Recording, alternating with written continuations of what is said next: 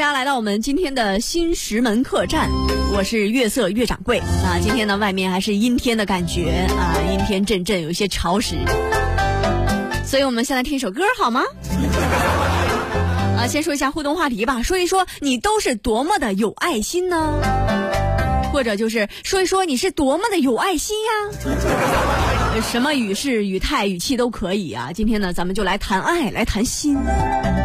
有没有爱心呢？有的时候我们不难看出来啊。就比如说呢，呃，他对动物嘛特别有耐心啊，对小孩子嘛特别有爱心啊，就是一看啊就能看出来这个人的内心是比较善良的。我呢有一邻居啊，这个邻居比较危险，因为他姓王。但是最近这老王啊特别闹心啊，他就去看医生了啊。他说：“大夫，那个我老婆经常拿东西扔我，这样下去我担心我会越来越危险。”医生就问我邻居老王呗，就问什么情况，说他这样做有多久了？老王如实告诉医生啊，说我老婆这样做有三年了。医生这时候很纳闷啊，就问他：“那你怎么现在才来看医生啊？”而老王就说了：“说因为他最近开始扔我了。”主要是他们家还住二十四楼。虽然这是一个小的生活场景啊，但是可以看出来，我身边好多人啊，家庭生活中都是女方占主动权。就比如说你跟女生出去约会啥的，你等她一下没什么，你就等着呗。要是让她等你，你等着吧。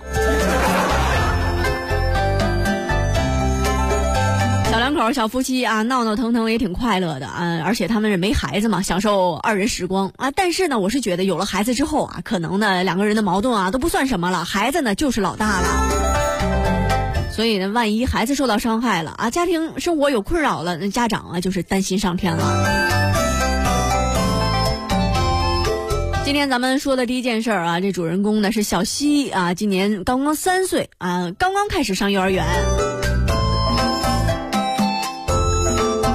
一般上幼儿园啊，这小朋友刚开始不愿意去，小西也一样啊。第一天去上学哭啊，然后呃，这个爸爸把他送到门口，然后说那个嗯，爸爸你还会来接我吗？哎，爸爸就逗他呗，说不会了，你进去吧。小西说哇，那太好了，我要换一个爸爸，因为爸爸在家确实老训他啥的。俩人啊，就是到了幼儿园门口嘛，这小西不愿意去，毕竟是新接触一个陌生的环境啊。之前呢是一直爸爸妈妈环绕着他嘛，啊，但是在老师啊非常的呃耐心的引导之下，这小西恋恋不舍的又跟爸爸再见了。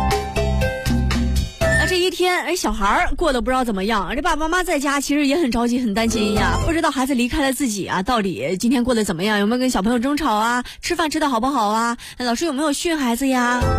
终于熬着熬着熬到晚上了，妈该去接孩子回家了。哎爸爸特别兴奋，也特别紧张，怕孩子真的真的换了一个爸爸。一蹦三跳啊，就到了幼儿园门口。那第一次接孩子下学，多激动啊！全家都得出动啊，爸爸妈妈、爷爷奶奶、姥姥姥爷、七大姑八大姨啥的，就跟就是咱们同龄人吧，就被催对象的这种场景差不多。啊，正好呢到了，时间也正好啊，下课了，人家孩子们就出来了。那小西呢也是啊，就走走走走到了爸爸面前，然后这个爸爸挺激动啊，抱起孩子来说：“小西过得怎么样啊？今天？”小西说：“嗯，爸爸，我今天过得可好了，而且我特别乖，我没有认别的人当爸爸哟。”爸爸又亲了小西一口，啊，小西真乖。嗯，那在学校里还有什么嗯别的见闻吗？小西说：“闻是谁？他为什么贱？”然后这爸一看，哎，小西状态挺好啊，啊，应该是在幼儿园没有吃亏啥的，也没有打架之类的。问说：“小西，你今天在学校过得开心不开心呀？”小西说：“嗯，开心不开心吧，另说。但是我嗯喜欢上了一个男孩子。”吓得爸爸呀，赶紧把孩子就带回家了。啊，之前啊在路上啊一直说话啥的也没有看清楚啊，到家呢这个爸爸发现一个问题，发现这小西呀这个鼻子孔是黑的，说有孩子上学上着上着上着变异了啊。我就问孩子这是什么情况呀？孩子说：“嗯，爸爸，难道你没有发现吗？你送我上学的那条路和接我下学的那条路旁边有一个垃圾场，然后每天都有人在焚烧垃圾。”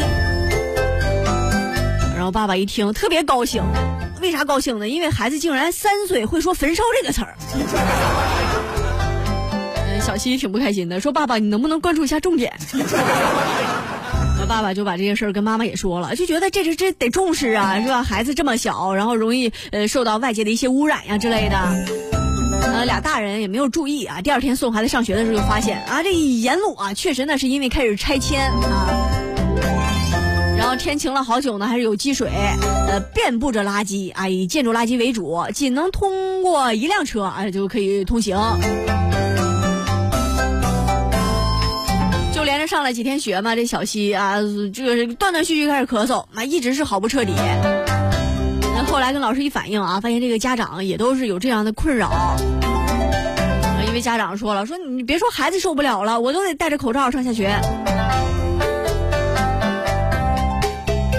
后来呢，这个家长们啊也联合起来拍下了一些照片然后把这个事情呢报告给了幼儿园。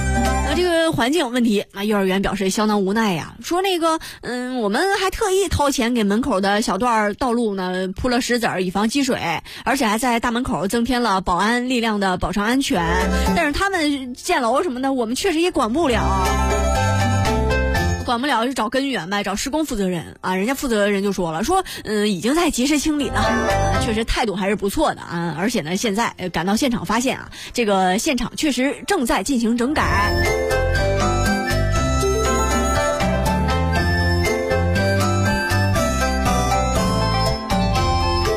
孩子问题是个大问题啊，环境问题是个大问题，所以孩子家环境是一个大大的问题。尤其是呢，你有一个好的环境啊，能让人心情特别愉悦的学习和生活。所以最近我一直在深刻思考，就有些工作应该去海岛上做。所以我回头准备写一个匿名信啊，就是希望我们领导把我们安排到什么塞班呀，去写稿子之类的。同意的请举手。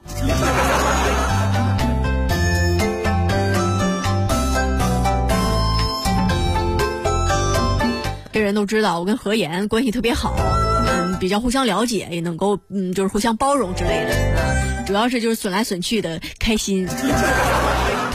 这何岩呢，他有一个特长，他是一个运动天才。比如说呢，怎么表现啊？他运动天才就是开运动会嘛。那次我们同事啊，就是好多人，然后他就报名参加了一个自由泳接力啊，四乘五十米的。比赛开始了，就是各个团队啊，这奋力争先啊。但是到合岩的时候，意外就发生了。只见他一跳进泳池，然后手脚扑腾几下就沉了下去。我们场外有救生员啊，特别着急。我们周边人看着特别惶恐，赶紧把他捞起来。然后事后就问他怎么了，然后何岩跟我们说：“我以为我会呀。”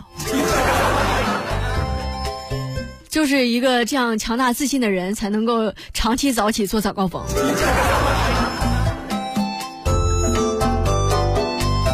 之外呢，这个何岩啊特别喜欢吃。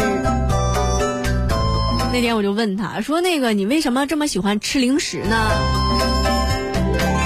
何岩说：“我这是也是在运动啊，口腔运动嘛。”我也听科学家说了，说口腔运动有助于面部美容啊，但是科学家说的有的时候也是不能信。运动是个好东西啊，平时锻炼身体之类的呀。但是出去跑步啊，一定要注意安全，找人陪同之类的。那最近嘛，就是经常跟各位说，这个流行在朋友圈里掀起了一股拼步数的热潮。好多人每天在朋友圈晒啊，今天我又是第一了，我今天又是第二了。这对于大多数人而言啊，除去正常生活所消耗的热量，每天走一万步能将多余的热量消耗掉啊，确实也是非常好。不过呢，今天要跟大家说一些关于养生方面的故事，就是对于一些特殊人群啊，千万不能这么拼啊，千万不能跟大家一起拼步数。这是我身边的一个阿姨啊，是杨阿姨。这杨阿姨怎么回事呢？是去年啊，在单位的例行体检中，发现自己呢血糖有点高，后来呢经过各项检检查，被确诊为是二型糖尿病。但是因为没有任何症状出现啊，又能吃又能睡的，所以这杨阿姨就觉得自己也不是什么大病啊，就没有放在心上。正好就赶上那流流行比步数的这个比赛啊，朋友圈嘛。这杨阿姨平时啊就特别喜欢就是逞能之类的。杨阿姨今年四十多岁了啊，天天跟那小姑娘们，呃，比吃比穿啊，比跑步啥的。你说你这身体能受得了吗？于是就加入其中了啊。这杨女士说，呃，一加入进来啊，热情便一发不可收拾。是不管走到哪里都会带着手机啊，生怕落下每一步。但是呢，每天看占据前几名的朋友都能走一两万步，杨女士心里不舒服，就总想着呢，我什么时候能得个第一呀？是不是小的时候那考试啥的总是倒数？所以这种荣誉感使然，而且争强好胜的这种心理作用下，杨女士啊开始每天加大步行量，每天吃完晚饭出门走一个多小时啊，朋友圈步行的名次也在前进中。但是这时候啊，意外发生了。由于运动量太大，加上鞋子没有选好，随之而来啊，双脚都开始出现血泡。这血泡越来越大啊，杨阿姨实在不能掉以轻心了，那就去看一看医生。医生一看啊，就惊呆了，说：“这糖尿病你不能老跑啊，老走步啊啥的。”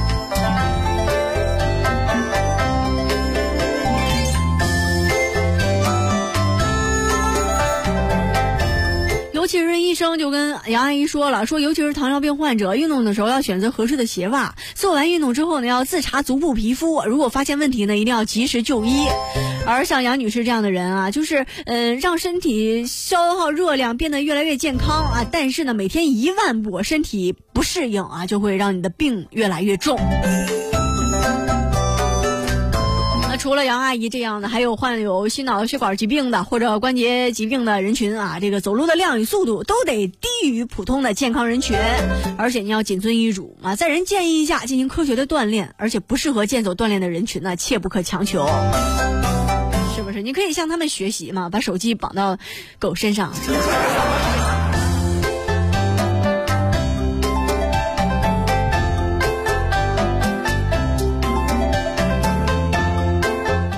所以说呀，比啥呀？是不是？你达到自己运动的目的就可以了。你刚开始可能啊，纯是为了健身啊。有些人心态不好，就为了争个第一啥的。那可是你不知道，这拼步数啊。有些人他们也可以开外挂。